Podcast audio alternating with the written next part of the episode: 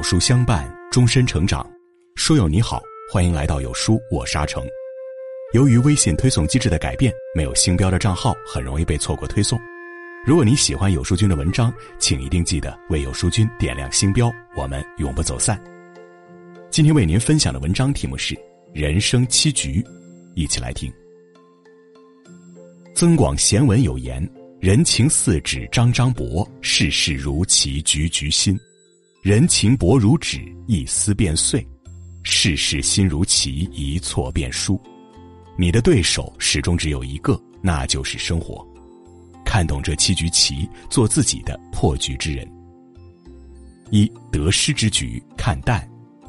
《后汉书》中有这样一个故事：一个叫孟敏的人背着瓦罐去集市上卖，一不小心把瓦罐摔得粉碎。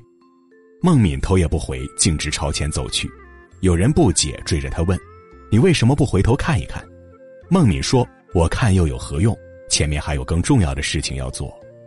庄子有云：“得而不喜，失而不忧。”世间所有得失都有因果，面对无常变化，保持淡定的心态，很多事情既然发生了，那就顺其自然。二苦乐之局看开。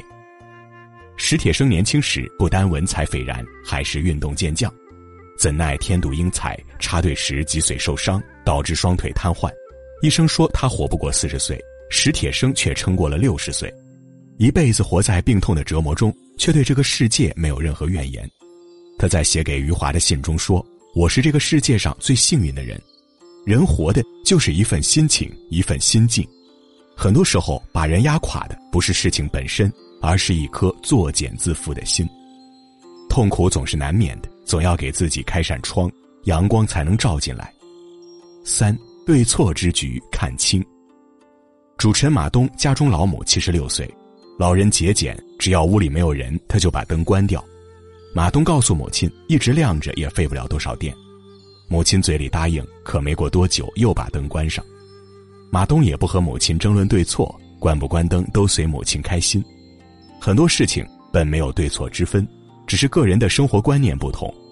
家是讲爱的地方，不是讲理的地方。更不是抬杠的地方，和亲人争对错，往往赢了道理，输了感情。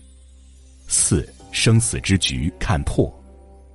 蔡澜乘飞机旅行，遭遇气流颠簸，邻座一位外国人死死抓住座椅扶手，吓得面色铁青。蔡澜却端着酒杯，慢条斯理的品着红酒。外国人惊讶的问：“喂老兄，你死过吗？”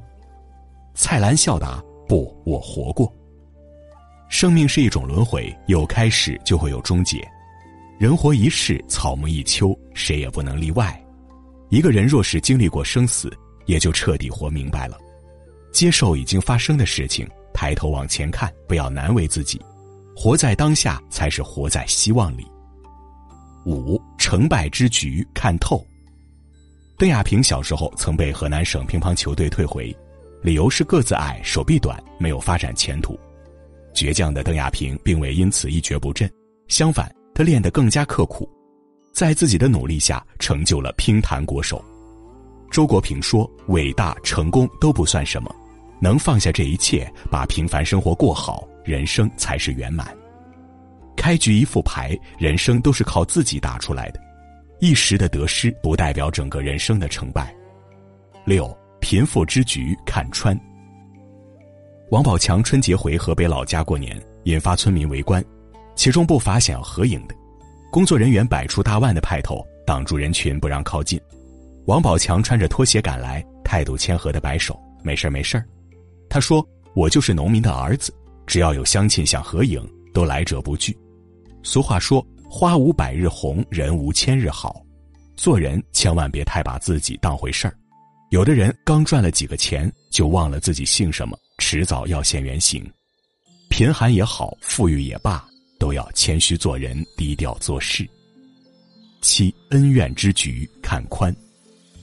地产大亨潘石屹小时候家庭不好，很受欺负，他把欺负过自己的人列了一张清单，其中一位远房叔叔让潘石屹记恨了三十四年，仇恨蒙蔽了他的大脑，他始终找不到快乐，直到他把那张清单烧了，才感到前所未有的轻松。为了自己，我们必须放下一些人，你计较什么，就会被什么困扰；你憎恨什么，就会被什么捆绑。把恩怨看宽，才能回归安宁。点个再看，愿你看破人生七局，做好自己。